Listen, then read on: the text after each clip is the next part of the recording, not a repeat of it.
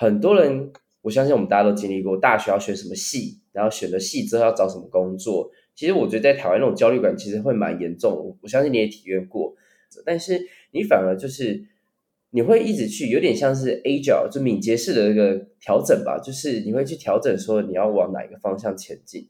其实我觉得我我也可以理解，因为比如说我之前在中山五的时候，我们进去，那大二大三的学长就告诉我，我们系有一个传统，你只要大一的时候好好读书，大二的时候去一间实验室帮忙，大三的时候准备考研究所，大四就会开开心心的进到一个不错的呃。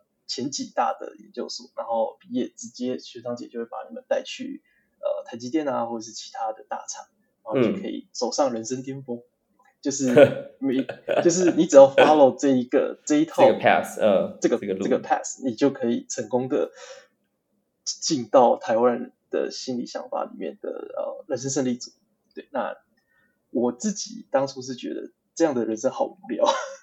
大家好，我是钟平，这里是喝茶。在这里，不管你是想减肥、想解渴，还是咖啡喝腻，想开始喝茶，不论什么原因，只要你也喜欢功夫茶、手摇杯，还是任何跟茶相关的话题，或是任何不仅止于茶的事，这里无所不包，无所不讲。来吧，一起来喝喝茶吧。好的，这次我们邀请到是我 Boston 认识朋友，然后我已经大概认识他好一段时间了，然后一直想要跟他敲定，原因是因为之前他在从美国回来台湾探亲的时候呢，我们聊到他现在不止就是在芝加哥工作，他现在还多了另外一个兴趣，是有关于红酒酿酒的一个故事跟他的背景。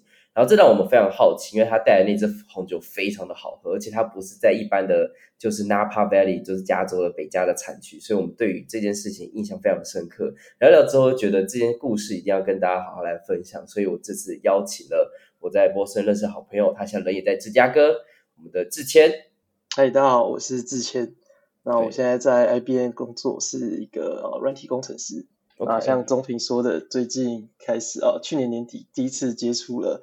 这个这个 Valentino 的酒庄之后，就被酒庄的农场主邀请说，看要不要一起去帮忙他们做一些农务的事情，然后之后可以会接触到呃收成以及就是之后的酿酒的过程，所以我觉得蛮有意思的，所以就开启了我的呃周末去他的酒庄去帮忙做一些农活，然后顺便学习一些酒的知识。OK，因为因为其实我非常好奇，就是因为我知道你在大学在台湾的时候念的是物理系。然后硕士的时候，因为他跑去念 M E 嘛，Mechanical Engineer。然后现在你也说也在 I B M 当 Software Engineer，就是在写 code。然后现在又在去酿红酒，然后假日的时候去帮忙，所以其实其实很跳诶，就是跳来跳去的。这个这个原因是什么？哦，当初就是物理系的话呢，它真的非常难读，读到后面的时候，我真的是没有办法下去。然后我觉得这些太抽象，Okay. 所以我就想说把这些。我学得起来的理论的内容跑去应用，所以我最直觉想到就是去读机械工程。嗯、那机械工程的时候呢，在在美国的机械工程，基本上所有的科目你都必须要具备一些写程式的能力，比如说你可能会要呃，有些是点就是应用软体，比如说 ANSYS 什么之类的。那另外的是实际上的 coding 就是 MATLAB，所以那是我人生中第一次认真的写出自己的 program。OK，那后来有了这样的经验之后，再来呃，在后面在找工作的时候，突然发现到找 N 一的工作是非常困难的，在美国那个时候，所以、啊、确实对，所以后来就在 LinkedIn 上翻了一下，发现 N 一的整个美国大概三十个 page，不过如果你放到 Software Engineer 的话，就三百多个 page。就是这么样巨大量的的这这个职职位的差距，所以我突然决定就跑去当酒吧农这样。OK OK，因为这是能跳就能跳的，这些是蛮厉害的了。就有机会吧，刚好那个时候有在学一点，对啊。OK，所以你像 IBM 在做 Software Engineer，专门在写 code，然后像假日的时候就会跑到去芝加哥附近的一个农庄酒庄，然后去帮忙酿酒跟照顾庄园，是吗？哦，对，目前来说的话，因为我加入的时候是呃去年，哎，今年的年初，那那个时候毕竟地冰天雪地都还没有开始，啊、所以一开始的时候单纯就只是把去年呃已经枯掉的枝叶修整成他今年想要开始的样子。那最近从台湾回来之后开始去种，那树叶都长出来了，最近开了花，之后大概七呃七月七月八月那边会开始有果实出来，那九月收成，十月就可以开始酿红酒了。OK，哎，可是你怎么会遇到这个机会？因为说实在的，我也去过 Napa Valley，或是大部分人都可能去过酒庄，但是也不一定有这个机会可以让你就是每个周末的时候去帮忙照顾，因为我觉得是一个很有趣的一个体验呢。啊，对啊，这个其实我当初也觉得是一个蛮不可思议的。就当初年底的时候呢，我跟我朋友，其实我是刚去完加州，也去了 Napa Valley，然后体验了几支红酒之后，回来觉得这是一个不错的文化，所以回来跨年前，我就跟我几个朋友说，哎，要不我们去就是 wine tasting 去品酒一下。然后我们就 Google 上随随便找了一间，然后我们就去了。去了之后呢，嗯、喝了第一口，觉得哇，这间酒庄的酒实在是太美好了。就是非常的非常棒，就一点的涩酸涩味都没有。嗯，那确实。跟跟老板他们的聊天的过程当中就，就就他们农场主人一位老先生，他就突然对我们说，就是哎，年轻人有没有兴趣来帮我们的忙？我们这边呃有点人力短缺的问题。那我那个时候当下并没有马上答应，嗯、回去大概想了一个礼拜，最后我决定做这个做这个去帮忙的决定，是因为。我觉得你可能去了两三百间酒庄，你品品遍世界上每一间酒庄，都不一定有一间的农的的庄主会问你说有没有兴趣来帮忙，嗯、尤其是你完全没有任何的背景。嗯、我告诉他，我完全没有下过田，没有种，没有 去种过任何的东西，我最多就种的就是绿豆，把它种成豆芽菜，就这样。啊，卫生纸那种。对对对对，就是那个样子。对啊，然后主人就说没关系啊，你不会的事情就我教你啊。那我当初另一个原因是因为我的兴趣是做菜。那我个人觉得蛮重要的做菜三个要素是呃，就是 protein 蛋白质跟它所搭配的蘸的那个酱料 sauce 跟酒，这是一个西餐的我我个人认为的三个就是 golden circle 这样子。那肉质的调理跟就是 sauce 的部分，我可以自己去学，网上看非常多的资料。但是酒这个东西，如果没有一个非常专业的人来带。那你是真的很难可以学习到。那 even 你去给一些很有专业经验的人告诉你说这个酒是怎么样怎么样怎么样，那也比不上这个葡萄是你亲自种出来的。你对它的土地的理解，对这个地方，嗯、对这个气候，对于这整个过程，你可以知道说我这中间有什么样的不一样，会造就不一样的风味。嗯，这个对我来说是非常非常重，是觉得一个很有很好的一个机会。所以我最后就一个礼拜之后就拿着我的履历。然后去跟他说，呃，我不想要，我对，我就拿着我履历，然后过去跟农场主说，呃，我我，我不希望从你这边拿到任何的，就是就是薪水或什么的，那我就来这里学习，跟你帮我从最一开始的呃杂事杂活，像比如说我上个礼拜甚至跑去拔杂草，啊，就是做了一些，就尽量从各个各个不同的地方可以去教，可以去帮忙这个农场。那农场主人虽然说在拔杂草的时候，他会跑过来跟我。聊聊天，然后就会教我，呃，他种植葡萄之间的之间的一些呃一些小技巧啊，或者说他的理念是什么？对，这对我来说也是蛮有意思的。确实很有趣，因为我觉得红酒跟茶叶或是跟咖啡都一样，它其实是一个资讯相对不对称的一个饮料，就是有点像是你讲的多好喝，但是其实你不了解背后的话，其实你也更不知道它到底是讲的是真的还是假的。所以像你这样的经验，我其实真的觉得蛮酷的。因为我之前人在加州的时候，我有尝试过，就去买很多红酒来喝。你也知道，就是在北加的时候，靠近 Napa Valley，然后他们又很容易去订那种一箱一箱的红酒回来喝。我就想说各，订各种不同的红酒的那种葡萄，可能 Cabernet n 啊、Pinot 啊之类的，都来喝喝看。然后喝到一定的程度之后，我大概就可以知道说，哦，我一喝就知道它是哪一种葡萄做的。但是喝到最后也发现，其实就只是成为一个酒鬼，好像也没有到特别的专业。对，我觉得，我觉得酒这种东西非常的非常奇妙。你同样的一个品种，你透过不同的呃，就是酿造的方式，然后不同的酒桶，然后放沉淀的时间不一样，它出来的风味是完全不一样。所以你要说从喝不同的酒类，你就能够知道说是哪一种。的葡萄，那是真的是非常困难。我觉得可能就算连一些实际上已经在业界工作很多年的人，我们也不一定有这个能力可以做到这个区分。嗯，确实。要不要介绍一下？就是你说的那个酒庄，它大概是什么样子？因为说实在的，我我们所知道，或是我自己所知道的，大部分酒庄都是在北加纳帕。我刚刚提到纳帕 Valley 那个地方，芝加哥酒庄其实也是因为你讲，我才知道原来那边有在酿酒。那边到底是什么样一个概念呢？其实我自己一个朋友，他在德国，那他的纬度呢，大概比芝加哥在北边，在比比我那个酒庄在北边一点。哦。那他们那个地方呢，大概有十三个酒庄，我记得是这个数字。那里面只有一间葡红葡萄酒庄，其他都是白葡萄酒庄。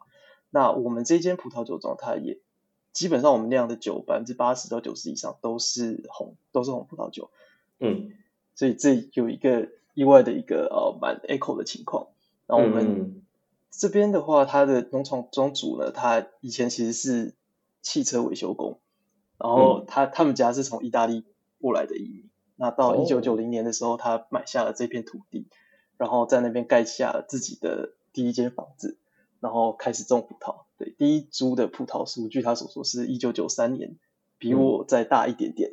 OK，嗯 的葡萄，对啊，那那个时候开始种起，他们现在。实际上大小多大，我其实不知道。不过我可以对说，它并不像是大家所体验到，就是所认知的那种一望无际的葡萄园，并没有。它其实规模并没有很大，所以它并不是一个非常的商业化的一个葡萄酒庄。因为上次我们喝到，确实是印象很深刻。然后就诚如你所说，它的味道其实跟一般的味道差非常的多，非常的细致，然后也没有任何酸涩感。诶。这确实也不是我在美国喝过的味道，是因为这个酒庄的关系，还是其实芝加哥它其实有这个风味哦？哦，其实并不是这样。对，这个这个部分其实是上一次我在拔草的时候，老爷跟我说的。他说，之所以一般的葡萄酒出来会有一些酸涩味的话，是因为土地的酸碱值的问题。OK，那在他一开始种植的时候，他们那个时候有所谓的种植作物的圣经。那那个那本圣经的，就是其实是一篇论文的样子。他提到说，最好是以种植的酸碱值大概在呃七以下，pH 值要在七以下。嗯，那他这个葡萄园在他当初接手的时候，他第一个做第一批做出来的 sample，它的 pH 值大概是八点四左右。哦，那他当时就就觉得有点紧张，就是。哦就是 我的土壤这个样子，我怎么种，怎么去做种葡萄这件事情。后来他就是遍访了很多的人，后来发现有一间在更北方的一间也是酒庄，他们也、哦、他们也是用比较碱性的土壤种出来了，就是成功种植出葡萄。然后他就去打电话去去取经，了解到说，OK，他可能要从呃八点四降下来，降到七到八中间，所以他现在的葡萄园的 pH 值。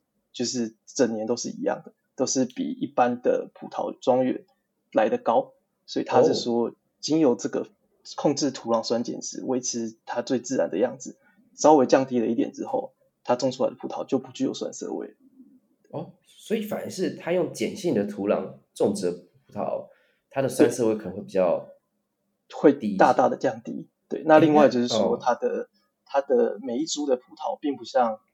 呃，商业化的葡萄树有非常多的枝枝条，非常多的呃，每一株葡萄树有非常多的果实，它非常的精简化，所以每一株葡萄可能产量只有、嗯、呃其他葡萄园的可能百分之三十到四十而已。那另外就是说它，它它愿意让葡萄待在树上久一点，吸收更多的植物养分，所以他的葡萄会比其他的一般的酒庄晚大约一三个礼拜到五个礼拜才采收。OK。哦，那它它量这样子真的很少哎。对啊，没有错。他的我第一次就是我给了他我的履历之后，跟着他走到他们酒庄下面的酒窖，然后发现他们现场大概只有十五个以内的木桶，那一个木桶大概是六百六百瓶的那个葡萄酒。哦，对，所以它整间酒庄的产量目前就是这个样，这个规模而已。哦，很少哎。对，非常的少，所以说它并不是大家所理解到的，呃，一个非常商业化的酒庄，并不是。嗯，可是我还是觉得蛮有趣，就是你刚刚提到葡萄酒的圣经，他们提到土壤尽量要在酸性中种出葡萄会比较好，但是实际上来讲，你们用碱性的土壤种出的，哦，其实并不是种出来比较好，而是你超过七，它就不会长出来。哦，对，是这个意思。哎，对，那你们这样还长得出来，是有特别的照顾吗，还是怎么样啊？其实这个部分的话，老爷在没有跟我提到他是怎么样让第一批葡萄成功种出来的，哎、但他跟我说，目前农场的呃的种植完全就是就是以很天然的方式，它去呃利用不种不同的呃，比如说一些一些花啊，一些草，然后用那些花草的特性去把养分保留在土壤里面，嗯。以类似这种比较天然的方式去取代说可能加入各种的化学肥料或什么东西去改变土壤的本身本质，哦，它是用这样的方式去不断的保持自己的土地的呃非常的健康，然后非常的自然这样。OK，那感觉我感觉这也是很重要的商业机密，我自己这样觉得。不过他他算是跟我们，他像是一个。大孩子跟我们分享他自己的一些历程嘛，uh, 对啊，他自己去 figure out 这些事情，对啊，嗯，感觉是你可以从那边学到这个。如果知道的话，其实对于不知道哎，就是对我来讲，如果说这是可以打破以圣经上来讲的一些黄金的准则的话，那是一个另外一个 another level，就是另外一件事情的等级的的感觉。对啊，其实那个当下，因为我自己是理工背景的人，所以我比较不会去做一些。呃，比较 out of box 的一些事情。Uh, 然后，当我听到说他用他自己的方式去突破这个理论上的限制，然后造能够到现在，就是每一年不断的去生产这么棒、这么高、这么好品质的红酒，就让我觉得说，确实有些时候需要有这么样有这样的一个精神去做一些突破，去做一些别人告诉你这件事情是 not possible 的事情。对啊，这不像一般人理解上的什么六七点开始，我大概是九点开始，因为可能老爷子他也老，他已经七八十岁了，所以哦哇，对他真的体力非常的好。我靠，厉害！我去的时候最常被他问的问题就是为什么他可以我不行？这年轻人在干嘛这样子？对，就是这样。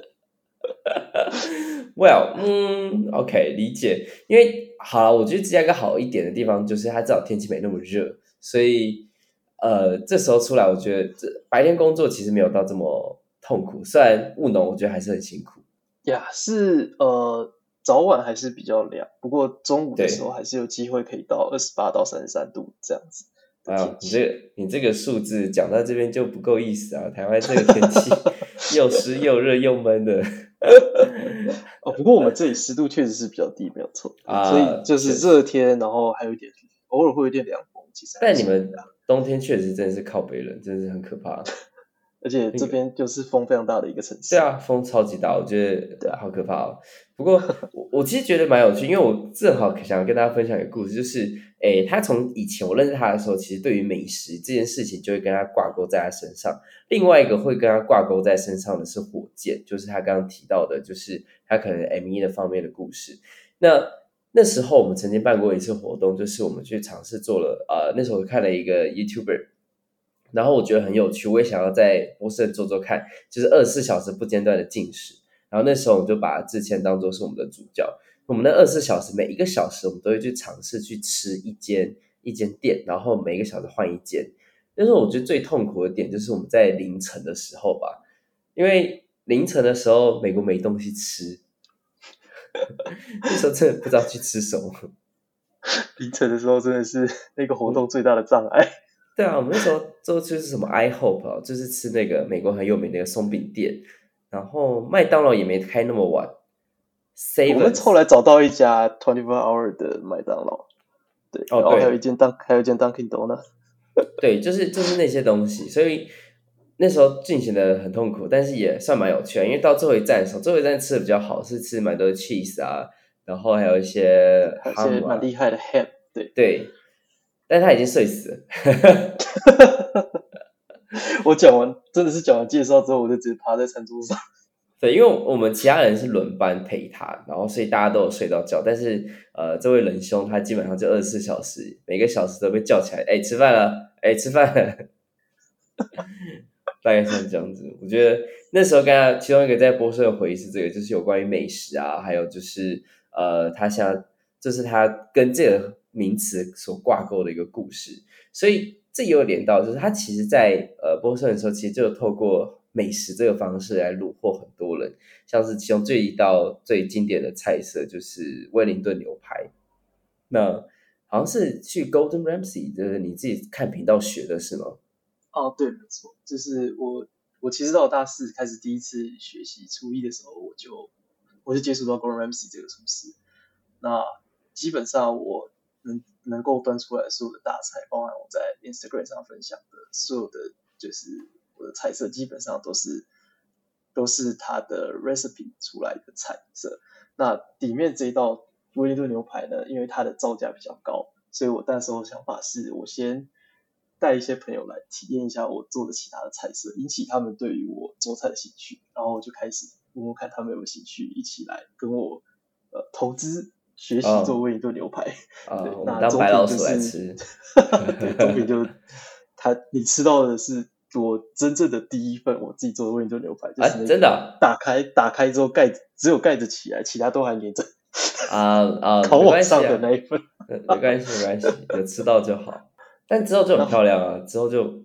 Top notch 的，之后做了大概三次，第三次的时候就掌握了技巧，所以现在做出来的就是熟度啊、风味啊，然后还有各种都，我现在是自己是蛮满意的。对，对，只要成功之后都是找女生去吃的，都没有我去吃的份了。那是因为你那时候已经在美国 啊，是我的问题，我我检讨。不 会不会。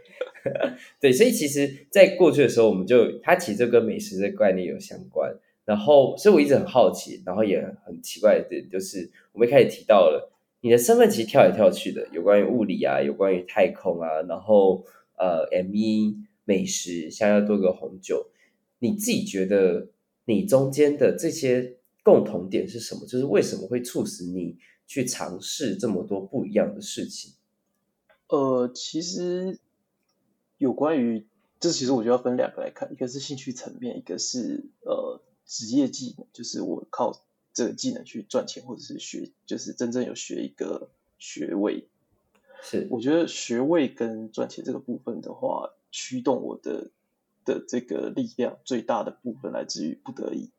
OK，对，那第一个不得已发生在我大学申请研究所的时候，因为我那个时候我的。嗯我物理真的读不来，我毕业的时候成绩只有二点六几的 GPA，非常的低。Oh. 那那个时候在台湾申请不到研究所，我也来不及准备考考研究所。然后物理系很低的 GPA，在当时确实是你的找到工作都状况都不是不会太好。所以我就想说，嗯、那我给自己一个机会，就是就是如果我再不这么做，再不努力最后一次的话，我就之后可能。人生状况就会变得比较辛苦，所以我就给自己一个机会去准备了，就是美国硕士的考的考试的入学考，最后就运气不错，就进到了这个 B 就进到 BU 的那个机机械工程里面。博士大学。对，那接下来的不得已呢，就是变成说我想要在这里开启一段生活。那机械工程来说，我找不太到工作，又遇到一样的问题，所以，嗯、所以我就赶快努力的去学习，就是程式语言。对，所以在呃学了一阵子之后呢，终于运气不错的找到了，在那个时候第一份工作是在 Deloitte，就是在台湾应该叫企业，嗯，企业会计师事务所，对，是我的第一份呃这个 programming 的工作。嗯，是的，那其实最近又有一次的不得已。哦，oh. 我一开始在在写作，就是我在 Deloitte，然后后来跑到 IBM，这个中间其实我做的都是有关 Salesforce 的东西。嗯，那我这一次其实回来的时候遇到景气不景气，那老板第一个会就明确的告诉我，我现在的状况最好是到外面去找别间公司，oh, wow. 因为你找别间公司找到工作机会会比你在 IBM 里面找到 project 机会来得好，来得高很多。对 oh, 然后我运气，对，我那个时候运气不错。我前一个 project 的 manager，他刚好开一个新的 team，那他们在做的东西是 React，跟我现跟我那个时候做的 Salesforce 不太一样。对，他就说你有没有想要接看看？你如因为我上一个 project 跟他合作的不错，他说你如果接的话呢，我就可以把你拉到不会被裁员的名单里面。哦，oh. 对，所以那个时候我的想法就是，OK，又是一个不得已。OK，所以我又又在。嗯为了生存，所以我就接下了这个东西。那确实是一开始的时候，这个 project 刚开始三个礼拜，我前三天就一直被呃一直被各种的人去报告给最高的主管说，哎，Justin 到底他到底能不能写，他到底会不会这些东西？对，那直到后来就是渐渐的做出一些成果之后，就是因为像是得到了大家一些尊敬吧，对吧？之后现在就是比较稳定，对啊。不过确实是这这三个礼拜以来，我可能每天工作都是到可能十二点啊一两点，就为了证明自己，说就是 I qualify for this position 这样。很酷。那另外一方，对，那另外一方面就是兴趣的部分的话，我觉得出发点其实就很核心，我喜欢做菜。所以我其他兴趣的支线基本上是呃学做学做一些调味啊，或者是像现在的酿红酒，都是为了要让我的我的兴趣得到更更好的升华。这样，刚刚听到这样讲，其实我又是第一次听到最后一段，然后他听起来好像轻描淡写，但其实你知道，他过去的时候在 Facebook 他个人个板上，他很常分享他过去的经历，就有点像这样子，听起来轻描淡写，但其实都是刻骨铭心。而且都是辛苦过来的，下面都一整排都是所有的迷妹都会在下面签到，没有那么夸张，看真的夸张，男的好像没有很多。说实在的，我那时候看到的样子是这样子。哇，都忘记了，太久没有在在啊，确实确实，现在 现在确实很少在 Facebook 在 po 这些东西。不过他早期的时候，因为就是大家还有在用 Facebook po 事情的时候，其实。他下面整的就是一排，我不知道你是真的是透过你真金白银的这些经历去把他们呃吸引过来的，还是透过美食啊？我是不太确定。确实是每次的 po 文，基本上我都会有我的我当期做的美食的照片。但好像你在这是其中一个。你在养一只狗，你就是完全就是 perfect match，就是完全打遍天下无敌手了。对，我其实一开始也没有。在选择我自己的兴趣，就发现自己的兴趣是做菜的时候，并没有想到说它可以变成一个、嗯、呃，怎么说，就是把所有人连接起来的一个方法。还有我自己到后来变成它，它变成我一个很棒的 social 的一个工具。嗯，对，那这些都是意外的收获。确实，但但也刚好就是你很坚持，然后你也一直去学习这方面的知识了。呀。Yeah. 因为自己自己也是比较喜欢吃美食，那有时候就会觉得，呃，到外面去吃做吃出来的味道没有我自己做的好吃的话，我就会想要去去呃自己去做，或者是说他可能我吃到一个有趣的东西，我也想要把它重现出来，用自己的方式。嗯，其实因为我刚刚其实听下来，有关于你的不得已跟你的兴趣，其实都有一个我自己觉感受到有点倔强在里面，就是。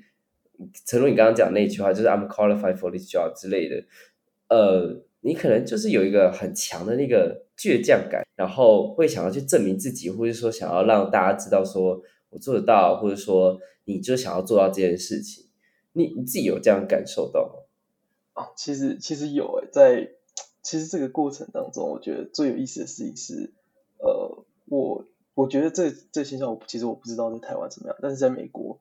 每一个人都可以跟你非常的有礼貌，嗯，那他们尊敬的是你身为一个人，嗯，他们并不尊重你，他们并不一定尊重你，嗯，那在美国的职场有一个很有意思的文化是，你想要我尊重你吗？请你自己让我觉得你该被尊重，啊，就是 you have to earn the respect by yourself，确实，那我自己我自己会倾向于说，我不想要被看扁。我觉得.对，我觉得我有一个标准在那边。我如果今天拿到一件事情的话，反正最最糟的事情就是我做做白了，对吧？那任何事情都比做白了来得好，所以我就愿意去做。那开始做了之后，你做出一点点小小的成果，那你就会希望，就我自己会希望把它升，就是就是包装的越来越好，或者说把它优化。然后到最后就是变成一个，呃，在短时间内，我的短时间是我投入了大量时间，但是可能实际上只他只发只花了三天，那这三天我可能花了可能四十到六十个小时在这里面，嗯嗯，然后就为了去展现出来说，呃，我可以做到这件事情，我会愿意去做这样的尝试，因为我知道我自己的我自己的人特性是一个，我觉只要我花时间，我东西就做得出来。这是我自己对我过过去所做做完的事情，只给出的一个结论，这样。因为我觉得对于大部分人来讲，你其实呃这么跳，尤其是最近我所知道，最近会考刚考完，哎，是吧？我不知道，反正都是大学生都出来，然后暑假开始，很多人，我相信我们大家都经历过，大学要选什么系，然后选了系之后要找什么工作。其实我觉得在台湾那种焦虑感其实会蛮严重，我相信你也体验过。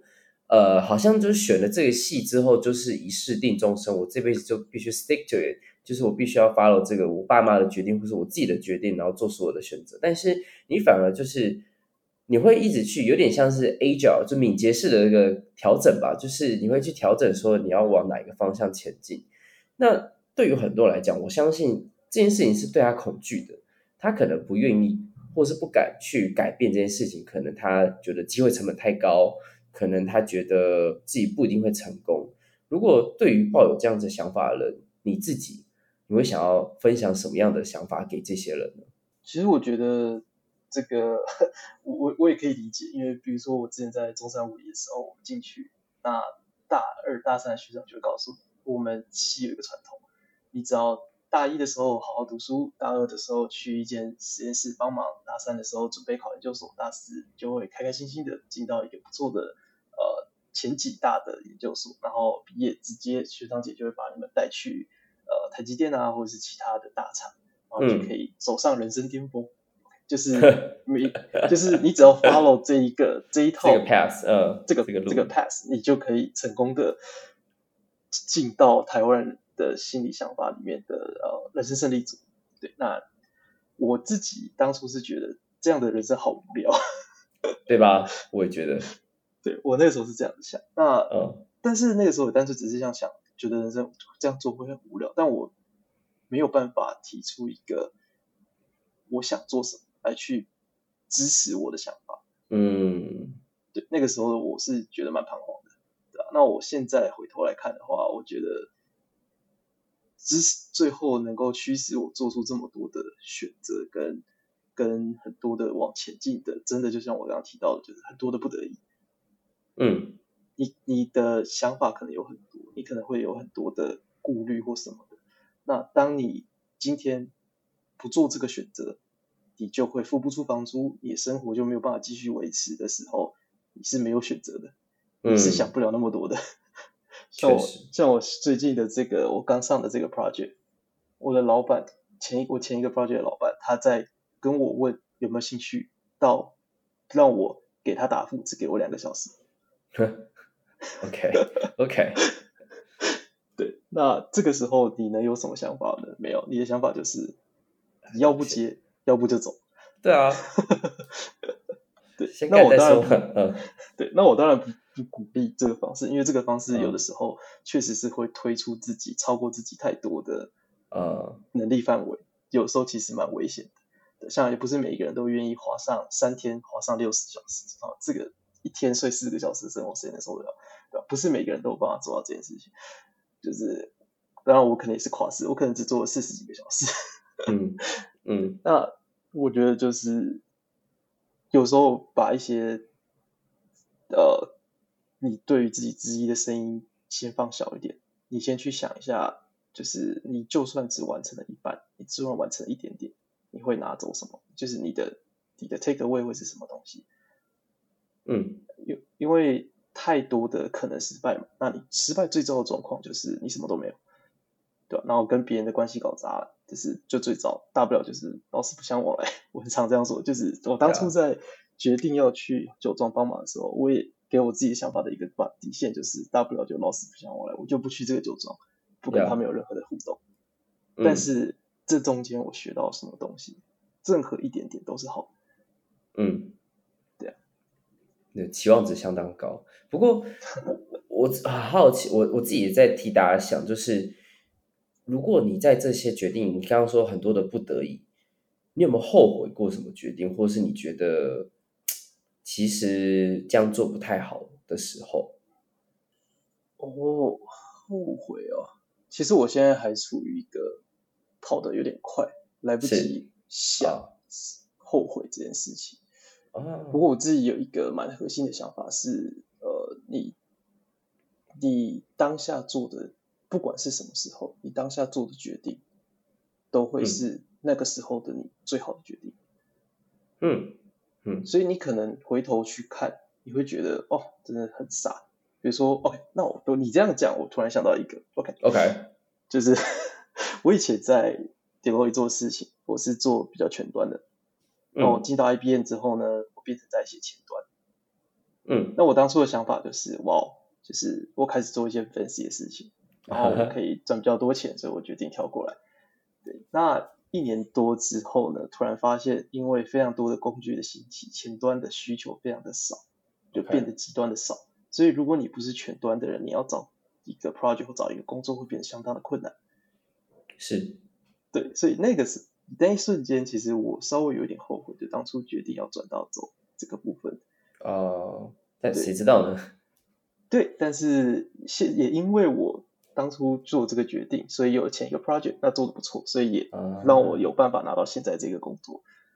OK，所以你只能说当下做的都是最好的选择，那不要去后悔它。你只要想好的是你，你走过了之后，你会知道。当初可能怎么样会更好？那你在下一次做选择的时候，你就要把这些你新学到的东西加进去。你在做选择的过程，对啊，因为那时候听你聊，其实我觉得我我那时候应该有跟你讲，我觉得你现在处在一个非常好的状态 啊。对，我觉得，然后我觉得很棒。对啊，我觉得很棒啊，就是一个很棒的状态。就是你刚才也提到，你像冲的很快，你像呃，不仅在冲你自己的事业，然后。你有自己的兴趣，同时在经营，所以我觉得是处在一个非常好的状态，就是你每一天都是很认真的活着的那种感觉，就是每一天都不会让你觉得哦，今天我、浪费了一天，或是我觉得我今天好像没有做什么事情，我说是是有点可惜。我不觉得现在你状态的你会有这样子的想法，对，所以我我我也认为像这样子一个正量的一个想法也很适合跟大家来分享，因为这是一个很棒的状态，然后很让大家。可以知道说，其实在这样的一个 moment 之中，或是现在人讲的什么心流之类的概念，我觉得是一个很好的一个时刻。对啊，确实是。呃，像你刚刚你我们那时候在在 Boston 的时候，其实我不知道你可能有感觉到，我做事情比较瞻前顾后，会想很多有的没的。啊，确实。然后，然后很多时候一件事情明明很简单，我会把它想的非常的复杂。那。嗯就导致于我那个时候比就是比非常的没有自信。那现在的话，我觉得就经过了蛮多事情之后，我觉得很多事情大不了就怎么样，嗯、就是已经就是觉得呃想太多，有时候反而只是徒增困扰，它并不会对于你的选择或你的下一步有任何的帮助。嗯，当然不是说做什么事情都非常的不负责任，然后什么都没有想就往前走，嗯、也不是这样子，而是说你会慢慢的。经由你的经验告诉你自己哪些东西是有必要想的，哪些东西其实单纯的就是杞人忧天这样。OK，可能年纪也大了啦，确实是，也快三十了，还好啦。我，我想，我觉得时间大概走到这边差不多。我想想要问最后一个问题，你说，呃，什么时候会有你自己的酒出来啊？我跟老爷子聊过聊过这个这个问题，那、oh. 他的意思是说，呃，他我们的酒庄啊，现在好像不是还不是我们的酒庄，他们的酒庄，他们的对，对，还没录，他们的酒庄，对对对对对，他们的酒庄呢，就今年收成的葡萄去酿的酒，最快会在两年到三年后开箱啊，是啊，打开木桶，实对，打开木桶，那他们酒庄目前在。放在酒桶里，在沉淀、在努力运作的酒呢，最久的一支是目前已经七年多，快八年了。OK，所以理想状况下，第一批就是经我有参与酿造的过程的酒，大概可能两年到三年后就有机会可以可以出来。啊，uh, 那真的还有一段时间呢。对啊，然后我最近其实有想要跟老爷子说，有没有机会可以在 label 上面。都维持他们的，就是其中几瓶加了一个呃 by Justin 之类的，我觉得这会是蛮酷的。Uh, 对啊，对啊，因为我上次我就很想收啊，我自己就蛮想要收一瓶在家里的，收几瓶之类的。那没问题，对啊，对啊，到时候到时候我可以努力一下。因为有点像，我相信在在台湾的朋友应该也蛮好奇，就是芝加哥的红酒到底喝起来怎么样。所以，但是因为我也知道那间是小酒庄。那这小酒庄其实在台湾要买到应该蛮困难的吧？哦，其实这一次，因为我有跟回去有跟老爷子说，我的朋友跟家人对于他们酒庄的酒反应非常的好，所以他他是有跟我提议说，呃，我他们可以帮我，如果我们有足够的量，他们是愿意帮我们寄到台湾的，就是哦，货运到台湾，对对对，团购这样子。不过具体细节我们还没有讨论过，对啊。不过这是可以可以试试看，对啊。这感觉是要走代理哦。我是觉得这也是会，这也会是一个去这个酒庄没有想过的学习吧。这样他是有说之后过一阵子之后呢，我们会有一些 farmers market，就是当地的一些一些市集，然后他会希望我带着一箱酒去那边让大家试品啊，就有点像是做做就是 sales 的这个这个这个模式这样。确实不容易哦，我觉得真的不容易。那个我觉得挺有趣的啊，因为这辈子我还没有做过 sales 的事情，我并不知道这个是怎么样的一个过程。对，因为我之前有做过类似的事情，其实哎，真的超难的，尤其是呃，就是当你以为你会讲英文的时候，然后，然后但是在 sales 的场合，你就发现其实你根本不会讲。其实很难。其实我觉得最大的问题，OK，这并不是什么种族歧视，而是很有意思的是，嗯、身为一个亚洲面孔，你在跟大家推销。几款很棒的红酒，呃，这件事情本身其实并不是非常的 convincing 啊，对啊，对，在市场上，对啊，所以我觉得这一切都是蛮有意思的事情。希望之后还是，是我还蛮有兴趣想要去体验的。我之前也做过，我之前不是在那个 Boston 的时候，我去当一个呃志工，还有一个一个 project 了。然后你好像有提过类似的事情哦，对，对，我去一间博物馆，然后我介绍美国的历史给美国人。哇，那你这个比我还厉害，我觉得超强。我每次讲完都是不知道我在讲什么，然后大家就哦酷酷酷，然后就走。我都很希望他们不要问我问题，但你也知道美国人爱问问题，我都觉得问问题。对啊，他每次问问题，我就觉得啊，该我我我给这样回答对到底对不对？我对美国历史也没到特别的了解。哇，那这个蛮有趣的，是真，是真的会有很多互动，对啊，对啊，对啊，所以我觉得会是一个很大的挑战，但是应该蛮有趣的。到时候应该会有很多有趣、有意思的故事可以分享。可以，可以期待，然后也期待就是你在 IBM 的 project 顺利，然后你自己红酒酿造也可以稳定的、持续的输出，然后两三年后喝到你的酒，而且照顾好你自己的身体，因为我觉得我猜这应该蛮累的。对，最近有一点累啊。好，谢谢中平邀请啊。那我放你早点睡觉，你现在那边要该睡了。更新对，还行啊，十一点多。我最近在打那个《王国之泪》，还在努力中。哎、欸，我们刚刚讲这么多，然后你就在《王国之泪》一夕之间，砰！去找你的萨尔打扮你。没有，我跟你说，这个都是娱乐娱乐的。是是。好，我们以上，那感谢志谦 Justin 的时间，我是钟平，这里是喝茶，我们下次见，拜拜，拜拜。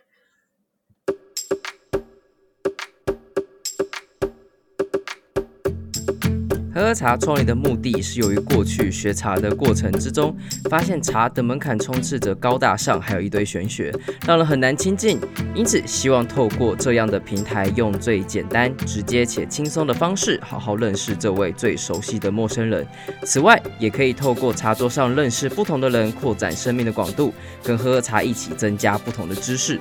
当然，喝喝茶也非常需要你的支持，不论你是想要用一杯下午茶的钱，还是一货柜的茶都好。